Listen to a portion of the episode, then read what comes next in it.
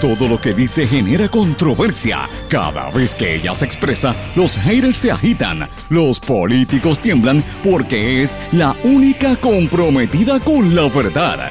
Periodista, bloguera, relacionista licenciada, analista de la noticia, escritora y le dicen la provocadora en las redes sociales. Y ahora comienza en blanco y negro con Sandra Rodríguez Coto. Bienvenidos a su programa en blanco y negro con Sandra para hoy lunes 18 de noviembre de 2019, comenzando la semana, una semana que ya estamos a la vuelta de la esquina preparándonos para la Navidad. Mucha gente ya lo está celebrando, algunos lo comenzamos ya a celebrar este fin de semana, así es que le doy la más cordial bienvenida. Sé que mucha gente está hoy libre pero el trabajo no cesa y hay que estar atentos a lo que está ocurriendo en Puerto Rico. Y hoy pretendemos en este espacio hacer una reflexión de unos asuntos bien importantes, asuntos medulares que el pueblo de Puerto Rico tiene que estar mirando. Les saluda Sandra Rodríguez Coto y siempre le doy la más cordial bienvenida a esta hora de comentario y análisis, señores. Hoy vamos a hablar de una preocupación sumamente seria, una situación que había estado oculta ante los ojos de la mayor parte del país pero que ahora mismo tiene bien consternado a varios políticos y expolíticos y a funcionarios eh, que se han estado incluso comunicando con esta servidora este fin de semana, incluyendo dos exgobernadores de este país,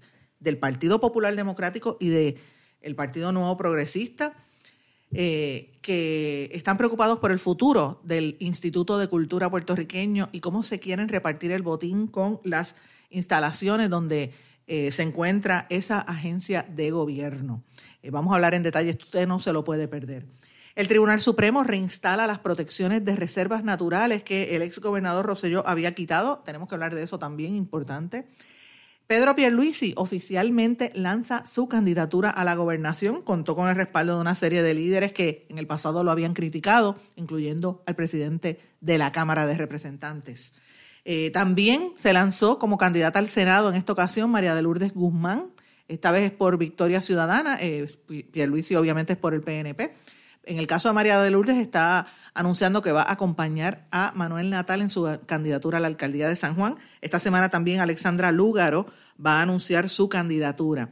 Señores, el productor Sixto George, productor radial, habla sobre la prensa en Puerto Rico y hoy vamos a reflexionar y recordar quién es él.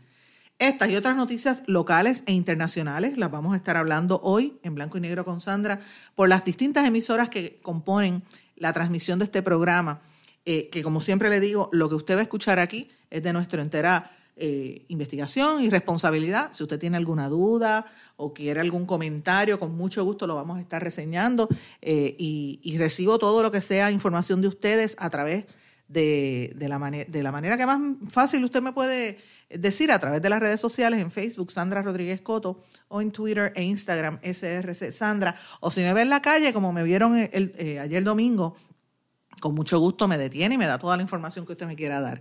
Eh, y este programa se transmite a través de Éxitos 1530 AM en Utuado, toda esa región adjuntas, Jayuya. Siempre tengo que mencionar los pueblos porque me escribe gente, oye, ¿no mencionaste a mi pueblo? Pues con gusto lo menciono. Hay otros pueblos más que que llegue esa señal de éxitos allá arriba en la montaña. Saludos a todos ustedes. vengo con noticias de Utuado esta semana también, así que pendientes. Cumbre 1470 AM en Orocovis, todo el centro de Puerto Rico y también a través del 106.3 FM que cubre hasta el norte, hasta el área de Manatí. X61 en todo el área sureste de Puerto Rico, 610 AM y 94.3 FM, eso es Patillas, Arroyo, Salinas, Yabucoa, todos esos pueblos Maunabo, por allí los túneles también. WMDD, el 1480, desde Fajardo, toda la zona este y noreste del país. Saludos a los amigos de Vieques y Culebra que también sintonizan y están atentos a la información que difundimos por este programa. También en la cadena WIAC en el área oeste de Puerto Rico por WYAC 930 AM desde Cabo Rojo, Mayagüez, toda esa zona oeste y suroeste. Y desde San Juan, la zona metropolitana WIAC 740 AM. Bueno, como les dije amigos, eh, hay una serie de noticias importantes que tenemos que estar eh, reseñando en el día de hoy, pero quiero comenzar con la noticia que publicamos en el día de ayer, que la titulamos, la, columna la titulamos El botín del corsario. Y no es por el que sea el eslogan de la, venta especial de, de la tienda de ropa Clubman. Ustedes recuerdan el botín del corsario. No, no, no me refiero a esto, me refiero a cómo es que los políticos y sus compinches en el sector privado, los empresarios de este país, se reparten todo lo que es el patrimonio del país, las propiedades puertorriqueñas, y lo hacen escondidos de noche y esconden y callan y se trafican, por decirlo así, los bienes del pueblo. Señores, eso fue lo que hicieron el ex gobernador Alejandro García Padilla, el ex gobernador Ricardo Rosselló, y continúa hasta el día de hoy bajo la incumbencia de Wanda Vázquez, que no se puede quitar la responsabilidad de lo que está pasando en el Instituto de Cultura puertorriqueña. El primero, García Padilla, fue quien regaló prácticamente el alquiler de la sede del Instituto de Cultura en el edificio del Viejo San Juan, porque tenía una intención desde un principio de prácticamente eh, privatizar o ceder todas las estructuras históricas del pueblo. Y yo quiero que ustedes sepan que yo hablé con el ex gobernador Alejandro García Padilla, quien me estuvo llamando durante el día de ayer. El segundo, Ricardo Rosselló y Wanda Vázquez mantuvieron el secreto hasta ahora. Y esto de lo que se trata es de cómo se reparten, como dije, el patrimonio del país y cómo lo ocultan. Y yo quiero poner en contexto para que ustedes entiendan la magnitud de este problema y vamos a hablar en detalle de qué se trata. Eh, lo interesante de todo este proceso del edificio del Instituto de Cultura, que esto trascendió la semana pasada, lo, comenzaron los amigos del periódico Metro. Cuando yo vengo, en, eh, vengo en conocimiento de la información, yo dije, Dios mío, ¿pero qué más van a vender?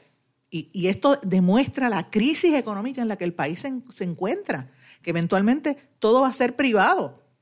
Miren, ahora mismo usted va por el área de donde está el Caribe Hilton, que ahí está el el, San Jerónimo, ¿verdad? La, estructura histórica. Usted, el pueblo de Puerto Rico prácticamente no puede entrar, eso está privatizado.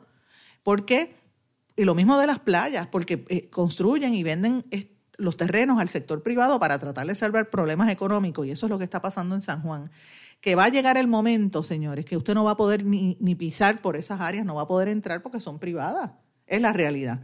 Es lo mismo que sucede con el hotel El Convento, que no todo el mundo puede entrar porque tiene un, es un hotel, ahora es una concesión privada y es una, a pesar de ser una estructura histórica. Y lo interesante de todo esto es el contrato que se cedió para eh, ese antiguo edificio de beneficencia, también eh, cómo se guardó ese secreto. Y el grupo que quiere comprar eso son los mismos dueños que adquirieron en medio de una controversia de hace muchos años al, edificio del convento. Y esa controversia yo la conozco porque eso lo investigué yo como reportera en la década del 90, así que no me pueden venir con cuentos. En ese grupo está eh, varios empresarios muy reconocidos en Puerto Rico, sobre todo en el área del turismo. Hugh Andrews, que fue quien remodeló por muchos años el, el hotel el, el Conquistador, por ejemplo. Arnold Venus, que también tenía una serie de empresas importantes en el área turística. Jorge Rosselló, que todo el mundo sabe que tiene vínculos con el arte y con la, y con la arquitectura. Y Cyril Meduña, esposo, que es el inversionista, ¿verdad? Capitalista, esposo de María Luisa Ferrer Rangel, una de las dueñas del periódico El Nuevo Día y Primera Hora, mi ex jefa, por mucho tiempo trabajé con ella, eh, y con razón, es que yo me siento un poco consternada con esto porque había un secreteo grande. Esto no fue primera plana en los periódicos. Nunca yo vi esto en los periódicos El Nuevo Día y El Vocero. ¿Por qué? Por el, por el, por el secreteo, por el, el contubernio. Y esto es bien serio y me da mucha pena decirlo porque no es la primera vez que esto sucede. Como bien dije, en los años 90 yo voy a hacer esta, esta digresión aquí un poquito porque es que es importante traerlo en, contexto. En los años 90, amigos, eh, yo, el, ¿verdad? Salieron unas historias en una ocasión, el, de hecho fue el periódico El San Juan Star, que publicó uno, un, un, articulito pequeño y después lo, salió una historia de portada de unos residentes del viejo San Juan que estaban preocupados porque querían vender el, el, histórico edificio del convento. Y empezaron a decir que el convento estaba destruido, que ahí habían carros, que la gente lo, lo estaba mal, ¿verdad? Y realmente esto estaba cerrado por muchos años. Y eh, lo que no se sabía era quién estaba haciendo la, la, reconstrucción y rompiendo y violando los códigos de, de construcción que se supone que tenga el, el, edificio, porque es un edificio histórico. Todo el casco de San Juan ha sido declarado Patrimonio de la Humanidad por la UNESCO y tiene que seguir unos códigos para proteger y preservar las obras, ¿verdad? Y es importante lo que, lo que sucede muchas veces, como está pasando aquí y pasa en otras partes del mundo, las ciudades y los edificios antiguos no se pueden mantener, no hay dinero para mantenerlos, así que se llegan a estos acuerdos con sectores privados. Hay lugares donde los venden, hay lugares donde los alquilan por largos periodos, prácticamente una, una privatización como ocurre aquí. Y yo recuerdo en aquel momento que yo empecé a indagar y a buscar información y empecé a ver unas, unas nébulas en el proceso, como por ejemplo en el Departamento de Estado, no aparecía el expediente para saber quién eran los incorporadores de la empresa que quería adquirir en aquel momento el, edificio del convento. Y fue muy difícil, ¿verdad? La, búsqueda de la información. Y yo iba para adelante y para atrás y todos los días estuve publicando artículos por casi dos semanas, hasta que de momento, eh, eh, ¿verdad? Y mis editores, en particular María Luisa Ferré, me hacía preguntas sobre el proceso, como me hacen, se supone que hagan los editores, ¿verdad? Preguntando qué te falta de la historia. Eh, y yo lo veía como un reto personal y profesional buscar más información en aquel momento, hasta que una fuente del Departamento de Estado, en aquel momento, que no era difícil, uno no podía buscar por computadora, ¿verdad? La, el registro de, de, las corporaciones, que usted lo puede buscar aquí ahora mismo por computadora, en ese momento no era tan accesible. Y esta fuente me trajo a mí el certificado de incorporación porque advino en conocimiento y lo sacó sin permiso del, del ¿verdad? Los, periodistas conseguimos documentos eh, y lo sacó sin permiso porque lo tenían escondido en la oficina de un director o, de un, o del secretario, allá arriba en el departamento. Y ahí es que yo lo publico cuando yo veo el documento, ahí es que yo caigo en cuenta y dije, con razón había un papeleo, porque era este mismo grupo de empresarios, Andrus, Venus, Roselló, y Meduña, y en aquel momento también María Luisa Ferrer, yo decía, pero contra, ¿cómo es posible que mi jefa sabe que yo llevo dos semanas buscando esto y no me había dicho que su marido y ella estaban en este negocio? No puede ser. Yo regreso a la redacción del Nuevo Día y tengo que decir en honor a la verdad que ella, eh, yo le, le, pregunté, y ella me dijo, no, esos son procesos y, ¿sabes? Como que no sabía qué hacer y yo, como responsablemente hice mi trabajo, le dije, esto tiene que salir y tengo que publicar que tú eres una de las que está eh, comprando el, el, el, edificio. Y así fue que hice, lo publiqué, en honor a la verdad, me dejaron hacerlo porque la realidad es que el Nuevo Día pertenece a esa empresa, pero tuvieron, eh, yo creo que la...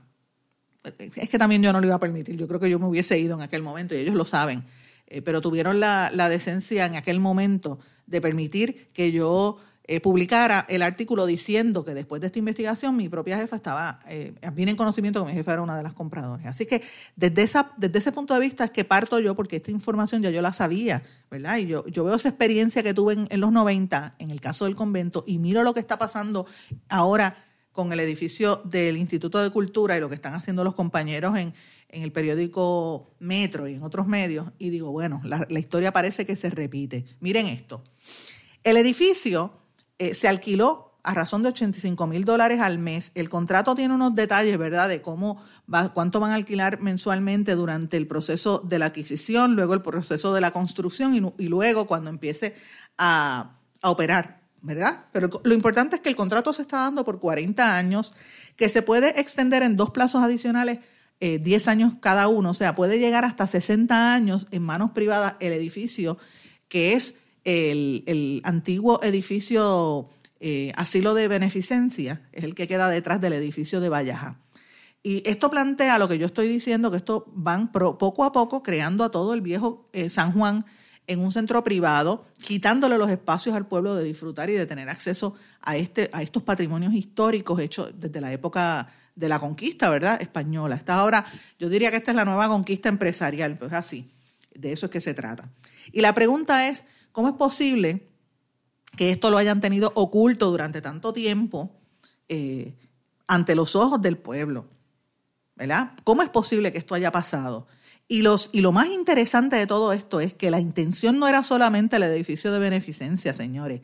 El interés de estos empresarios era adquirir lo que es el cuartel de Vallajá, que no se pudo, según me confirmó el exgobernador Alejandro García Padilla, sino que entonces le entregan el edificio de, ¿verdad? O, le, ofrecen el edificio de la Casa Blanca y el edificio de, el asilo de beneficencia.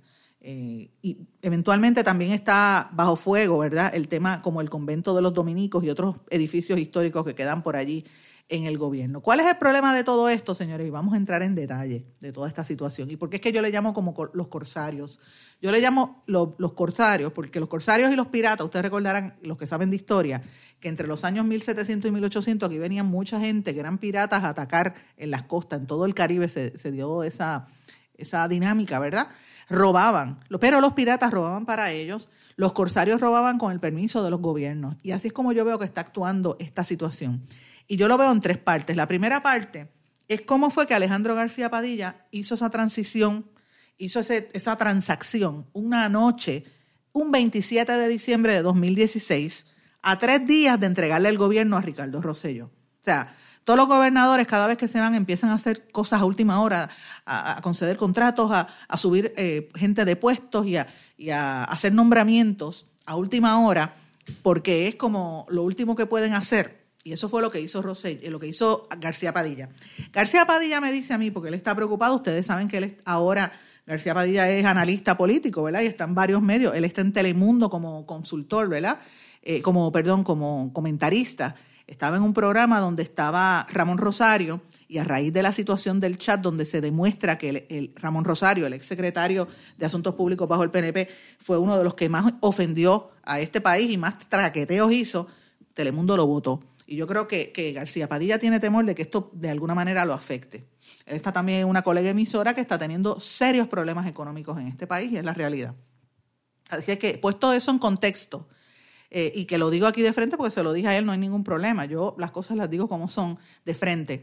Eh, García Padilla me, llama con preocupación a, a, raíz de esta historia que publicamos y le invito a que la lean en Noticel y él me dice que esta transacción no hubo nada de secreto, que esta transacción se informó en, el, en, la transición y en las vistas públicas que hubo de la transición. Pero yo quiero poner en contexto una, e, esto, porque es que no lo podemos perder. Lo primero que tengo que decir es lo siguiente. Nosotros no podemos olvidar que bajo la administración popular de Alejandro García Padilla hubo varias cosas importantes. Aquí hubo un imbécil que le dio permiso, no se sabe a qué otro imbécil de un sector privado, para que lavaran con manguera de presión las murallas del viejo San Juan en el Paseo de la Princesa. ¿Ustedes recuerdan eso? Eso provocó un, ¿verdad? una sanción por parte de autoridades federales, específicamente el Servicio de Parques Nacionales y el San Juan National Historic Site, que determinaron que eso de pegarle manguera de presión para limpiar las, murallas de San Juan era inaceptable, porque ese método es dañido, dañino a la estructura. Esas, esas murallas generan como un musgo verde que es precisamente por siglos que se va creando ahí para proteger esa estructura. La pregunta es, cuando ese imbécil limpió esas mangueras con manguera de presión, ¿lo hizo porque quería verlas lindas o lo hizo para dejar limpio el camino antes de ir vendiendo poco a poco las estructuras del gobierno? Esas son preguntas que se quedan en el aire.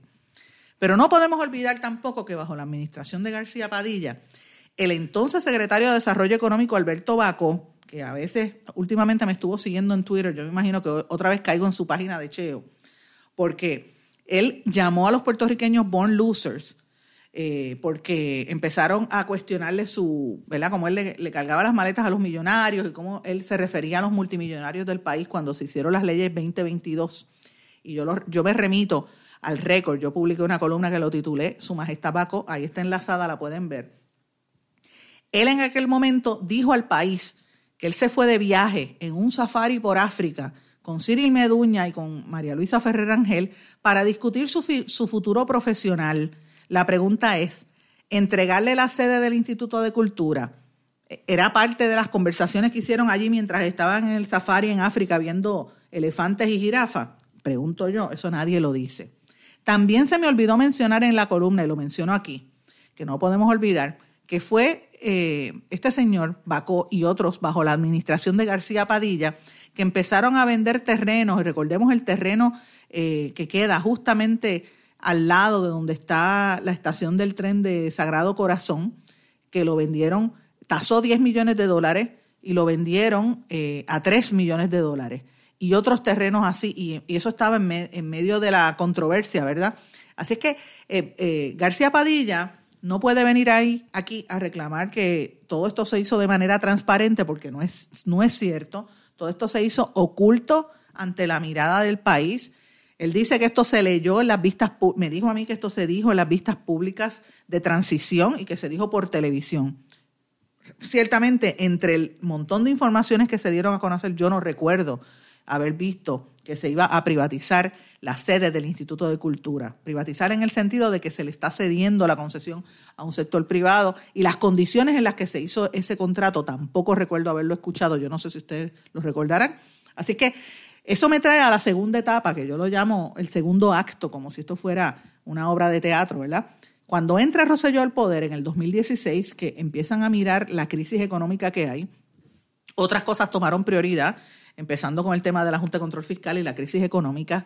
Eh, y entonces no empezaron a ver, ¿verdad? ¿Qué pasó con el traqueteo que había dejado la, la administración saliente? Eso lo callaron. Así que no me pueden decir a mí que esto era un secreto porque figuras como Elías Sánchez, que tenía control de toda la información y de todo lo que pasaba en el gobierno y presidió el comité de transición, tenía que saberlo. Pues miren, yo he venido en conocimiento que el gobernador Rosselló lo sabía, que esto se le llevó desde el principio de, su administración y Rosselló entendió, fíjense esto que quiero decirle, escúchelo bien, porque yo he sido muy crítica del pillaje de Rosselló, pero cuando hace algo correcto yo soy la primera en decirlo también. Ricardo Rosselló muy acertadamente aguantó la información y dijo, no, este proceso no va esta transacción no va. Y la detuvo. Y dijo, no, vamos a evaluar esta transacción. Hay otras prioridades. El Departamento eh, de Desarrollo Económico tiene que, de alguna manera, colaborar y desarrollar eh, y apoyar al Instituto de Cultura. Y ahí es que hacen esa, esa fusión. Y el, director del Instituto de Cultura, que todo el mundo sabe, yo lo conozco, Carlos Ruiz, que hoy eh, va a tener una, una, o tuvo una rueda de prensa. vamos a estar hablando de eso más adelante. Acertadamente enfocó sus esfuerzos en tratar de buscar los fondos que el Instituto de Cultura no tiene.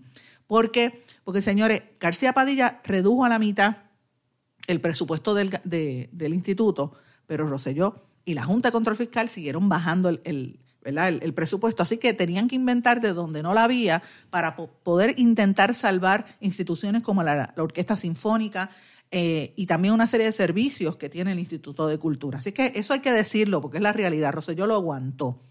Pero se callaron, no se lo dijeron al país. Y lo más importante es, callaron ante los recortes serios en el presupuesto del instituto. La Junta de Control Fiscal recomendó bajarle 5.3 millones del presupuesto. Después la cifra se, se baja un poquito.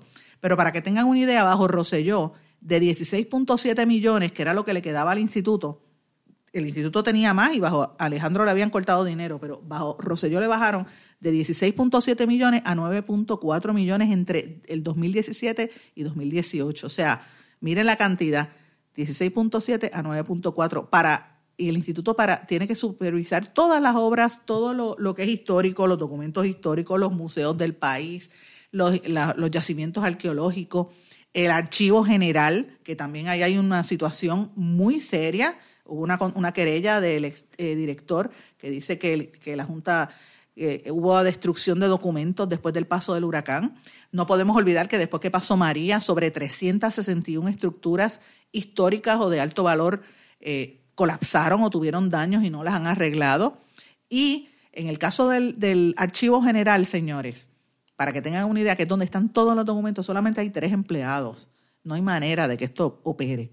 Es una, una, una catástrofe. Así es que ante la catástrofe económica, este, este tema de la, de, la venta o, el cederle, debo decir, instituciones y, edificaciones a empresarios, lo tenían callado. Entonces llegamos al gobierno actual bajo Wanda Vázquez. Y eso, señores, lo vamos a discutir luego de esta pausa cuando regresemos aquí en Blanco y Negro con Sandra.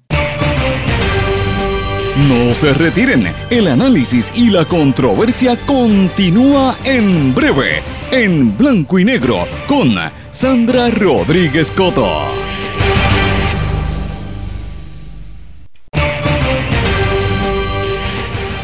Ya regresamos con el programa de la verdad en blanco y negro con Sandra Rodríguez Coto.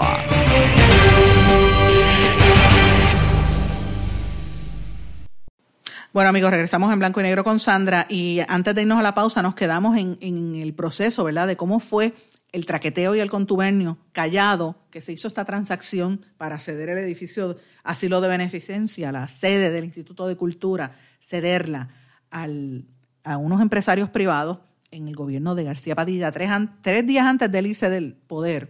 Luego, cómo Rosselló se entera en el, proceso de transición y luego el director de turismo le lleva la información y, y decide aguantar el negocio, pero se calla y no lo dicen al país. O sea, nadie sabía lo que estaba ahí tras bastidores. Y ahora esto sale en, a la luz pública en el gobierno de Wanda Vázquez, que está titubeando y está determinando. No se sabe dónde está parada Wanda Vázquez en cuanto a esto. Por lo menos sí se sabe que ya la, secretaria de la gobernación, Zoela Boy, dijo que el Instituto de Cultura tenía que desalojar su sede. La pregunta es, ¿por qué lo hizo ahora? Es que ya de verdad ellos tomaron la decisión de entregarle este edificio al gobierno, estos edificios, porque es más de uno, al, al sector privado, o ella va a asumir el rol de proteger los activos del gobierno de Puerto Rico y del pueblo de Puerto Rico, eso el tiempo lo dirá. La pregunta es, ¿por qué lo soltó ahora? ¿Fue porque los privatizadores lo exigieron o es porque el gobierno quiere que perdamos la concentración? ¿Es porque Wanda Vázquez quiere validar lo que dice Tomás Rivera Chats de que siempre ha habido contubernio entre los populares y García y, GFR Media, por ejemplo, que, son los dueños de GFR Media, por lo menos una de las dueñas es parte de esta transacción? No sé, eso el tiempo lo va a decir.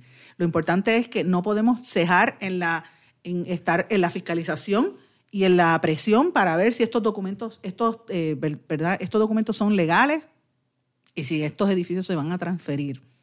Porque de, hacerlo ahora, no se extrañe que empiecen a, vender cosas en Puerto Rico y a cerrar instituciones que usted y sus hijos no van a poder disfrutar fácilmente, porque ese edificio va a estar 60 años en manos privadas.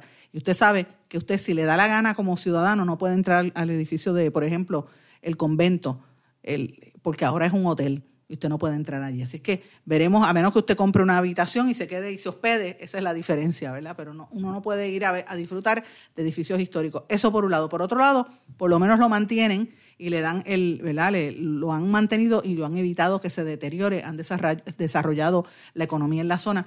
Esos son los dos argumentos de este punto, pero lo importante es, a mi juicio, que se ha hecho todo de espaldas al país, no se ha, no se ha hablado con claridad.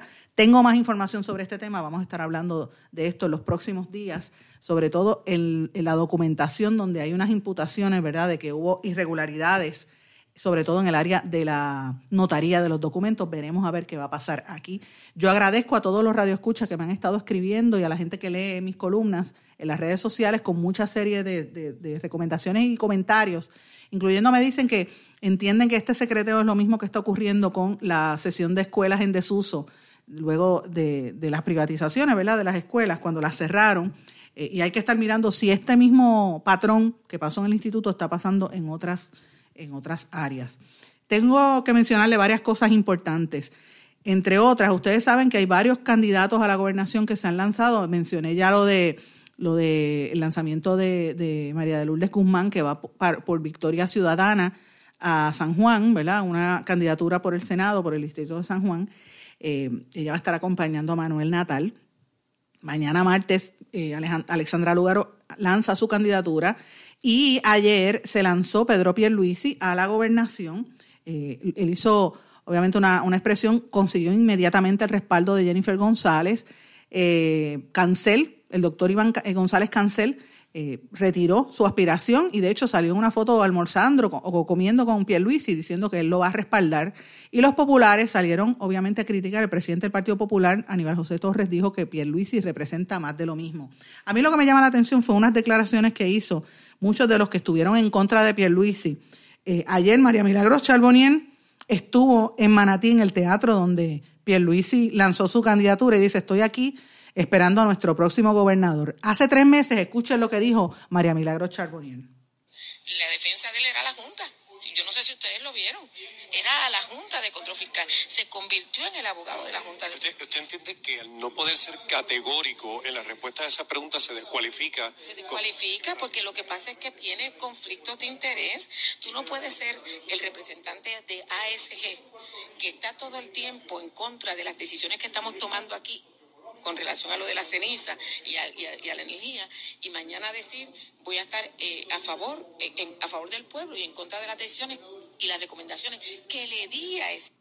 Eso fue parte de lo que dijo eh, María Milagro Charbonnier para que ustedes vean cómo cambian. Hace tres meses en contra de Pedro Pierluisi y ayer estaba con él como candidato a la gobernación. Eso es parte de los temas, pero señores, tengo muchos otros temas que vamos a hablar hoy en este programa. Bueno amigos, la semana pasada el compañero periodista José Raúl Arriaga realizó una entrevista que a mí me parece sumamente reveladora y que voy a compartir por lo menos dos audios de esa entrevista con ustedes aquí en este programa.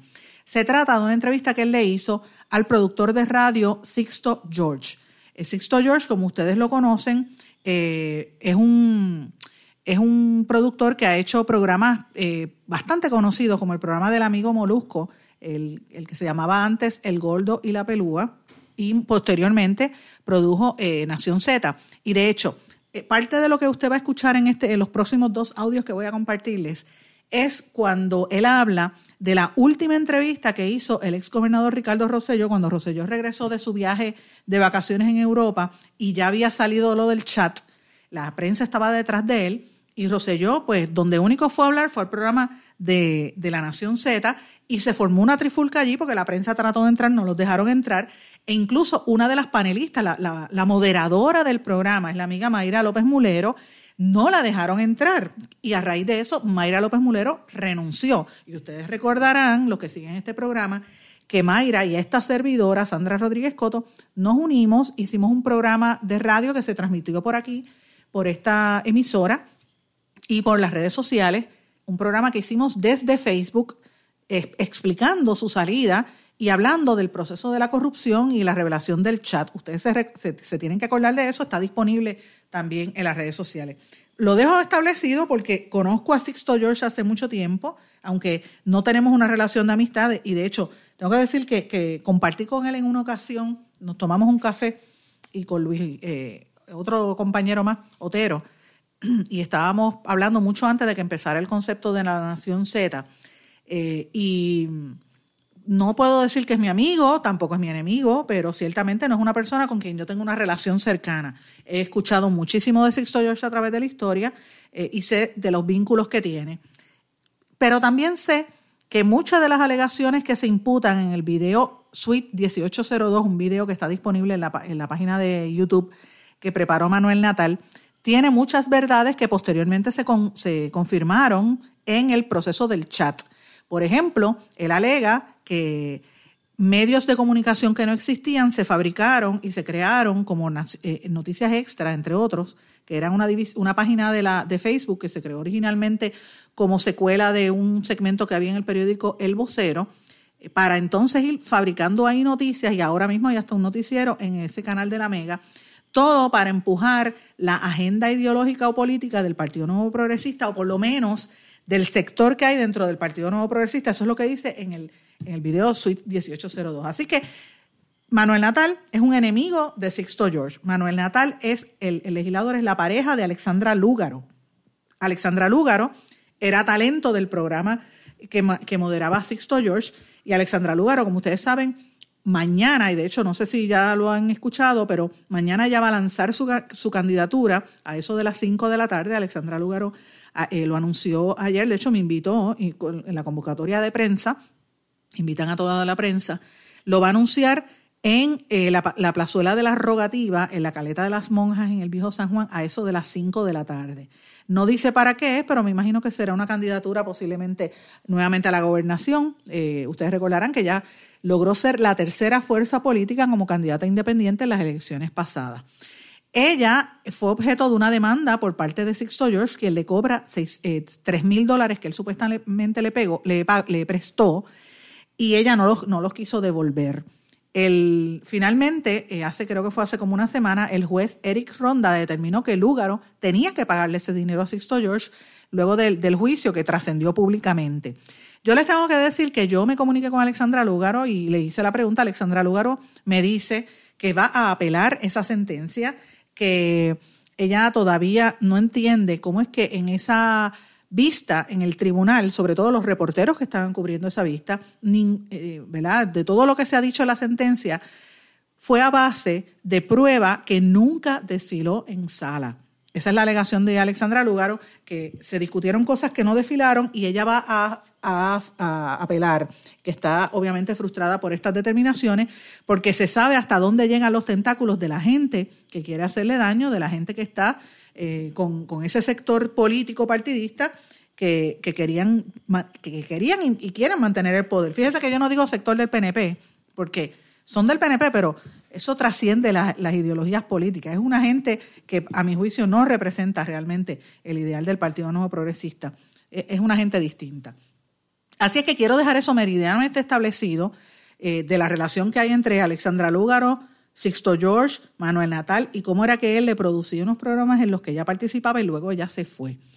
En ese contexto es que Sixto George le da una entrevista al compañero José Raúl Arriaga y hace unas revelaciones interesantes en las que él también critica el ejercicio de la prensa y obviamente como, como siempre habla de, que la prensa le ataca, a la derecha, que yo también creo que es un error porque aquí él, yo me imagino que él, él, querrá decir ataca a los estadistas o a los PNP, porque no es necesariamente la derecha. Lo que él llama derecha que eh, por lo menos en el PNP yo conozco mucha gente que es extremadamente conservadora, pero que podrían ser catalogadas de derecha, ultraderecha, pero también gente que es extremadamente liberal, que son de ultraizquierda sin ser independentistas. Y entre los independentistas conozco un montón de gente que son súper liberales y otros que son macharranes, eh, ¿verdad? conservadores y de todo. O sea, que, que utilizar esos términos de derecha e izquierda, pues un poquito, eh, ¿verdad? Hago la salvedad de que no es muy correcto. Pero quiero que ustedes escuchen parte de lo que dice Sixto George en estas declaraciones. Todo el mundo sabe, porque aquí los periodistas se quieren identificar con, lo, con lo que le conviene. Cuando votaron a Dimari Suárez del Nuevo Día, que todo apunta a que quien la provocó que la votaran fue Elías Sánchez. La, la, administración de Ricardo Rosselló, de alguna manera u otra, este, trastocó eh, las habichuelas de Dimari Suárez, y mire cómo es la vida. ¿A quién, a quién Ricardo le terminó dando la última entrevista? Ali Marisol. Suárez. Y yo le dije a Denise, Denise, nadie va a entrevistar con respeto y desde la mirada de credibilidad como Dimari Suárez. Que todo el mundo sabe, todos los periodistas, nadie va a decir que esto es una entrevista de relaciones públicas como hacen con Rubén Sánchez. Nadie lo puede decir, porque Dimari Suárez, todos los periodistas saben que tuvo problemas con, con Elías Sánchez y con Ricardo Rosello, que incluso eh, el nuevo día terminó votando esa O sea, lo que me está diciendo con este argumento es que, lo que me, con lo que me está señalando es que el argumento de algunos de que todo, de que todo, todo esto de la entrevista de Ricardo Rosselló fue planeado y fue algún tipo de, de, de acuerdo con usted para favorecer a Ricardo Rosselló, no es cierto, toda vez que quien hizo la entrevista fue una persona que se asegura que perdió su trabajo gracias precisamente al grupo de personas que tuvo que dejar el gobierno. Pero si eso es así, tú lo sabes. Y Denise me dijo, déjame consultarlo con Ricardo. Mira, aquí, mira, ahora mismo, viejo, sí. hay muy pocos periodistas serios, serios, porque en este, en este país no se trata de hacer la pregunta correcta. En este país el periodismo ha bajado de que hacemos la pregunta que no es, pero tenemos que hacerla desde la falta de respeto. O sea, la gente que, la gente que no, que no tiene sentido común, que no tiene, no tiene, no, no eleva la conversación, esa gente se siente identificada con ese periodista charlatán que le está faltando el respeto a un político, le está faltando el respeto a un gobernador. Ese fue eh, el productor de radio, Sixto George, que fue destituido de ese programa en la colega emisora eh, por por su chayoteo y su politiquería, porque él en esa misma entrevista, y ustedes lo pueden escuchar, como les dije, en el podcast del de, compañero Jesús, José, José Raúl Arriaga, o en la página, puede identificarlo por la red informativa en la página de Facebook, que está ahí disponible. Para mí eso es una charlatanería de Sixto George y me perdona con todo, eh, se lo tengo que decir con toda franqueza. Porque si hay alguien que tiene dedos amarrados en este país, se llama Sixto George que él lo dice en esa misma entrevista, que él se reunía, él dice por quién vota, él dice con quién se reunió y el poder que tenía. O sea, él le da la razón al planteamiento que dice Manuel Natal eh, de que Sixto George manipulaba la información. Es cierto lo que él menciona de que aquí hay periodistas que tienen unas agendas y es cierto que hay unos periodistas que hacen unas entrevistas flojas, pero señores, vamos, vamos a poner las cosas en su justa perspectiva. El pueblo de Puerto Rico merece respeto y uno tiene que decirle las cosas tal y como son que lo acepten, la persona va a llegar a su propia conclusión, pero no se puede engañar. Entonces, tratar de proyectar una cosa que no es, por favor, porque el pueblo lo sabe, el pueblo sabe lo que hay ahí. Así que a mí me parece que, es una, eh, como les dije, salvando las distancias, me parece que es importante tomar esto en contexto. Él, se refería, como le dije al principio, a una negociación en la que él llegó con la amiga Denise Pérez, que en ese momento era oficial de prensa de Ricardo Rosselló, para que Rosselló le diera la entrevista y se la dio en el programa donde estaba Limari Suárez, una periodista que fue despedida del Nuevo Día por presiones de Elías Sánchez y de, y de Carlos Bermúdez y todo el compinche que está en el chat de Telegram. Y aquí en Puerto Rico somos muchos los periodistas y las personas de los medios que hemos tenido problemas con esa administración por la sencilla razón de que decimos la verdad y hacemos las preguntas que ellos no quieren y como no nos dejamos comprar y no dejamos vender, no, no vendemos la conciencia ni la ética, pues ahí hay, hay dificultad. Pero el menos que debe hablar de esto se llama Sixto George, porque Sixto George, todo el mundo sabe de la pata que cogea, todo el mundo sabe la historia de Sixto George en este país. E, esa entrevista fue, como le digo, sumamente reveladora. Hay otra serie de cosas que él plantea ahí. Yo no voy a entrar en el detalle de la pelea de él con, con Manuel Natal, porque francamente yo no voy a entrar en ese, en ese, en ese dimidirete con, con, ¿verdad? Para que usted escuche, si usted quiere, escuche. A mí no me interesa el chisme, porque realmente eso es lo que parece. Pero francamente, le digo, usted tiene que mirar lo que se planteó ahí y usted tiene que mirar en detenimiento lo que, lo que trasciende en esa entrevista. El tiempo me traiciona ahora mismo, tenemos que irnos a una pausa. A nuestro regreso continuamos con este tema. No se retiren, el análisis y la controversia continúa en breve, en blanco y negro, con Sandra Rodríguez Coto.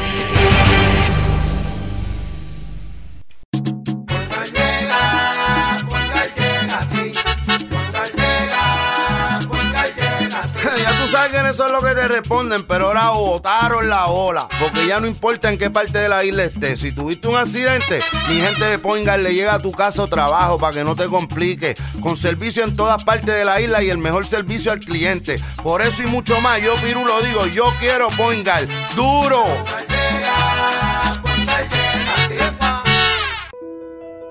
¿Sabemos cuántas personas murieron de verdad durante el huracán María? A usted lo escucharon en el momento de mayor desesperación. ¿Todavía siente aquellas noches a oscuras y de incertidumbre? ¿Qué pasó mientras los vientos azotaban y luego en aquellos días y semanas después cuando no había sistema de comunicaciones? Reviva cada minuto con una narrativa real sobre lo que pasó en la bitácora de una transmisión radial, catalogado como uno de los mejores libros del año 2018 por la crítica literaria. Es una lectura necesaria porque no podemos olvidar nuestra historia para que esta no se repita. Bitácora de una transmisión radial, disponible en las principales librerías a través de todo Puerto Rico y en la internet lo consigue en Amazon, en libros787.com y en travaliseditores.com, publicado por Travalis Editores. Quítese el dolor de cabeza con sus obligaciones de contabilidad con los servicios que presta Villalba y Villalba Company, directo, personal y con sensibilidad humana. Lo que se busca en un verdadero asesor de contabilidad para todo tipo de servicios servicio de contabilidad, pago de IBU, pago de nómina, informes trimestrales y anuales y otros. Ofrecen servicio directo personalizado. Villalba y Villalba Company. Para orientaciones, su teléfono el 939-336-5774. 939-336-5774. El abandonar un animal es abuso y es ilegal. Si ya no puedes atender a tu perro, llévalo a un albergue o centro de control. Si lo abandonas en la calle, le estás garantizando una muerte dolorosa y segura. Evitemos tener animales sufriendo en nuestra isla. Reportar el abuso es tu responsabilidad. Así que si ves a alguien maltratando o abandonando un animal, llama inmediatamente a la policía al 787-343-2020. Comprométete. Tener una buena reputación toma esfuerzo, dedicación y tiempo. Si la reputación de su negocio, empresa o institución sin fines de lucro está siendo expuesta de forma negativa ante la opinión pública, tanto en los medios masivos como en las redes sociales, usted necesita un experto en manejo de crisis. Joy PR es una empresa especializada en este campo. Para mayor información, comuníquese con el 787-299-7303, 299-7303. Joy una empresa especializada en manejo de crisis. Aspira de Puerto Rico celebra 50 años educando y transformando a Puerto Rico. Lo ha logrado potenciando las circunstancias educativas y sociales que rodean a miles de jóvenes que viven en la pobreza, a veteranos y a poblaciones en alto riesgo. Para información sobre las actividades del 50 aniversario de Aspira de Puerto Rico y sus servicios, llame al 787-641-1985. También puede acceder a www.facebook.com diagonal Aspira de Puerto Rico. Y ya regresamos con el programa de la verdad en blanco y negro con Sandra Rodríguez Coto. Regresamos a esta parte final de en blanco y negro con Sandra y vamos a continuar con lo que dijo el productor radial Sixto George. En este otro audio voy a poner parte de lo que él dijo sobre Manuel Natal y Alexandra Lúgaro para que ustedes escuchen cómo es que Sixto George se refiere a estos dos políticos, para que usted vea y usted me va a llegar a la conclusión de, de si de verdad ellos eran compañeros de trabajo, eran estrategas, trabajaban juntos, o es que están ahora en pelea y terminaron en los tribunales, o esto es un chisme. Usted va a llegar a su propia conclusión. Escuche parte de lo que él dice. Hay muchas cosas, hay muchas cosas del doble discurso, muchas situaciones que yo viví con Lugaro y viví con Natal. Ellos saben que si yo hablo, que si yo hablo, el doble discurso se le va a notar, porque hay un famoso, un famoso eh, CEO de medios, un famoso relacionista público de medios, que ellos, a través de mí, lograron sentarse en su casa, logramos reunirnos en varias ocasiones para provocar que ese, esa persona que es parte del equipo de Ricardo Rosselló de Medios, dueño de una famosa agencia de publicidad, publicidad en Puerto Rico que hasta el 2019, ahora en el verano del 2019, tenía contratos de gobierno. Yo creo que no tengo que decir el nombre, ya todo el mundo sabe quién es, pero en su momento lo voy a decir claro y contundente. Ellos querían que él los asesorara para que el lugar pasara al próximo nivel inspiracional para en el 2020 tener una imagen limpia, espectacular. O sea, que vamos, vamos con calma, ¿qué es lo que usted me está queriendo decir? Que Lúgaro y Natal criticaban al grupo de chat de Telegram, incluyendo a Edwin Miranda de COI, y da la casualidad que ellos estaban negociando con Edwin Miranda la imagen de Lúgaro. Eso es así, mi hermano. Lo dijiste tú y lo, lo, lo, lo confirmo yo. Así mismo, viejo. Ellos literalmente nos reuníamos con Edwin Miranda para provocar que el Lúgaro pasara al próximo nivel inspiracional. Desde la plataforma de Lúgaro Sin Miedo, mi concepto de programa, que fue el que terminé haciendo con Nación Z, era buscar soluciones. Olvídate de criticar, todo el mundo está criticando, todo. Eso fue parte de lo que dijo eh, Sixto George. Fíjense cómo él mismo se enreda en sus propias palabras. Al principio se, se declara una persona, ¿verdad? Que es lo que quiere es decir la verdad y lo mejor para el país, y después usted ve cómo al final dice que él mismo, a través de su programa, estaba tratando de ayudar en una campaña política a Alexandra Lúgaro. Así que, señores, juzgue usted. Yo lo que sí sé es que hay un refrán que dice que, un hombre, a una mujer no se maltrata ni con el pétalo de una rosa. Eso siempre me lo decía a mí mi abuelo, me lo decía mi padre, me lo dice mi padre todavía. Y a mí me parece que el hombre que habla mal de una mujer, sea eh, su pareja o sea una mujer en otra circunstancia, deja mucho que desear. Porque cuando uno hace un señalamiento a un hombre o una mujer, se, tiene que ser sobre sus ejecutorias. Pero ustedes, ustedes vieron la forma y escucharon la forma en que él se expresó. Yo sé que este caso, como dije al principio, no termina ahí.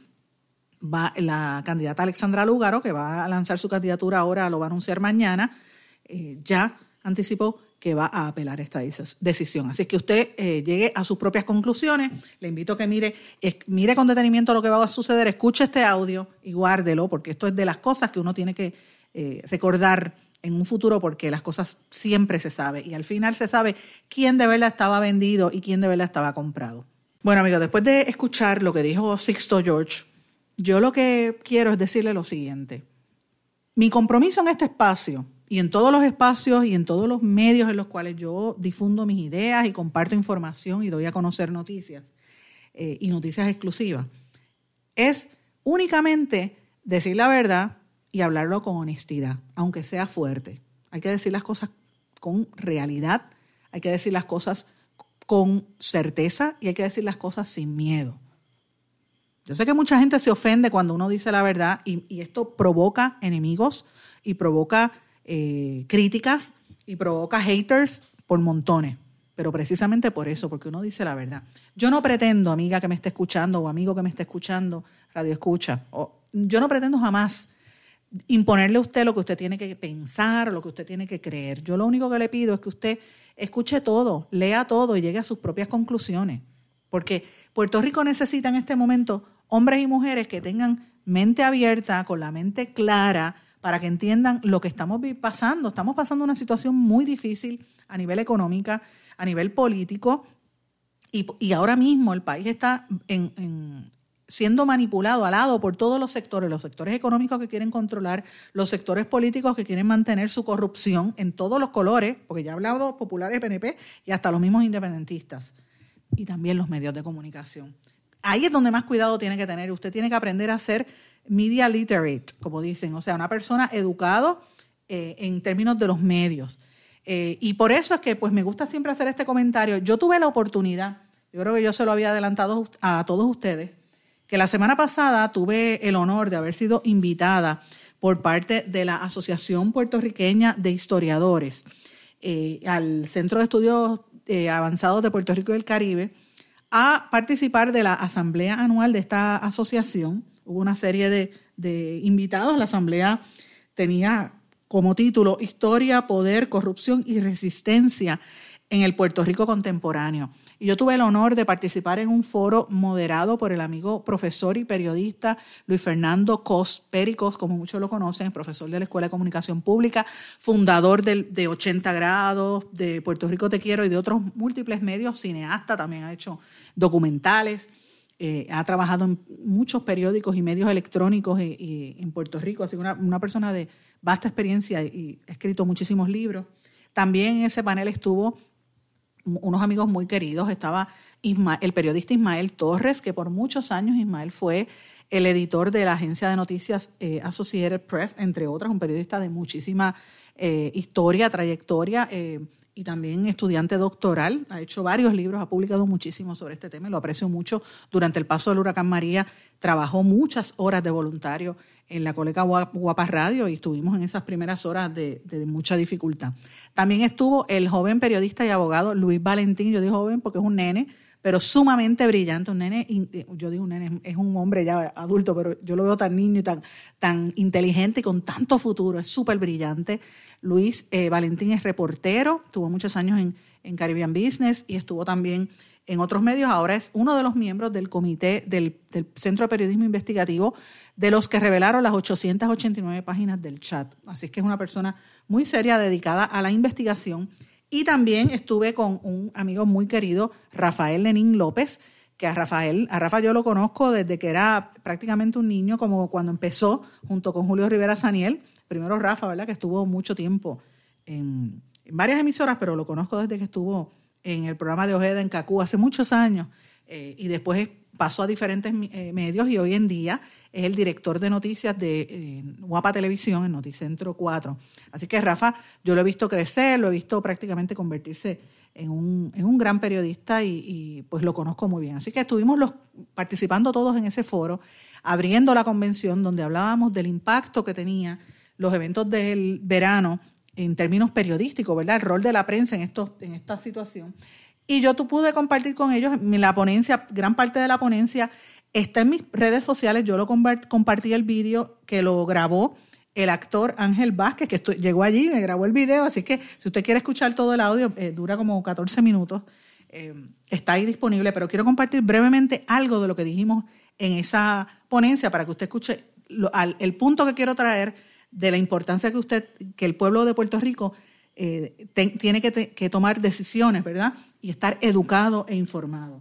Ni siquiera funcionarios, contratistas del gobierno, diciendo cómo se determinaba que iban a poner de portada o qué le iban a decir a los medios, cuáles iban a ser los temas noticiosos. Así es que eh, de, por sí, aunque yo reitero, no digo que fue el reportero ni que fue el editor, es un señalamiento sumamente serio porque se presta para, para interpretar que, fue, que fueron y que son parte del operativo de propaganda para desviar y desinformar en el país. Por eso es que es importante que se tome en consideración las nuevas formas en que se hace el periodismo en Puerto Rico y cómo a través de medios independientes, medios digitales y también medios regionales, que también están haciendo su labor, muchos periodistas independientes lo están realizando, pues me parece que se está viendo una manera distinta de contar la historia diaria y cotidiana que después eventualmente ustedes van a contar en sus libros de historia del país. Eso fue parte de lo que yo planteé en, esa presentación, donde yo hablaba específicamente sobre la necesidad de que la prensa tenga un proceso de autocrítica y que sea transparente y que el pueblo pueda participar en la toma de decisiones para que sea más confiable la información que se transmite.